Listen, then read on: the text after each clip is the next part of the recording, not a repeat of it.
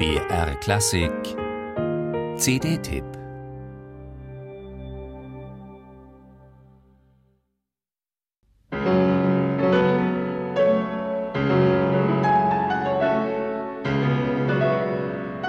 Er war eine Legende zu Lebzeiten.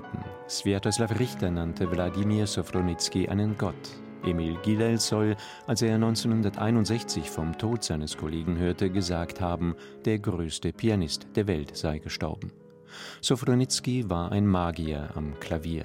Das Geheimnis seiner Interpretationen liegt nicht nur in der perfekten Mischung aus gelöster Freiheit und enormer Poesie, dem unglaublich farbigen Klang, seinem rubato-reichen, aber niemals willkürlichen Umgang mit den Tempi und dem streckenweise geradezu improvisiert wirkenden Gestus seines Spiels.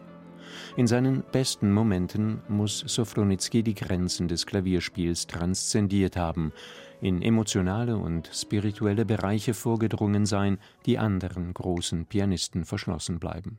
Sogar die klangtechnisch oft mäßigen Aufnahmen machen das erfahrbar.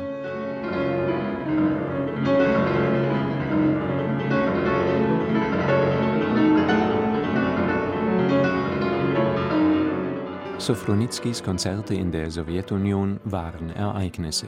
Doch auch wenn er zu den bedeutendsten Pianisten des Jahrhunderts gehörte, gleichrangig neben Richter und Gilels steht, kennen ihn bis heute die wenigsten. Anders als diese beiden, die schließlich doch außerhalb der Sowjetunion konzertieren durften, konnte Sofronitsky nach der Oktoberrevolution ganze zweimal im Westen auftreten. Vor allem deshalb blieb er ein Geheimtipp für Spezialisten.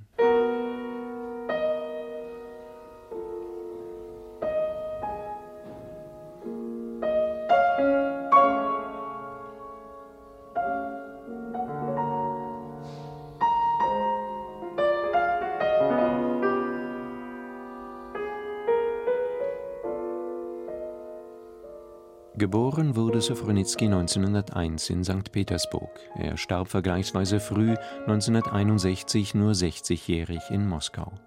Sein Repertoire muss immens gewesen sein, doch Chopin und Scriabin standen immer im Zentrum.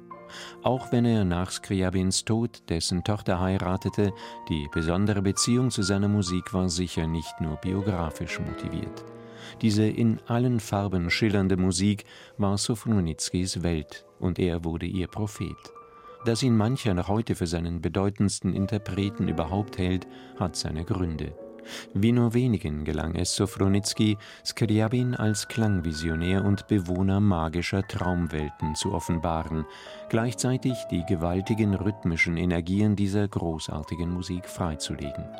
Nahtlos verschmolz er strukturelles, absolut klares und logisches Kalkül mit dem großen rhapsodischen Zugriff.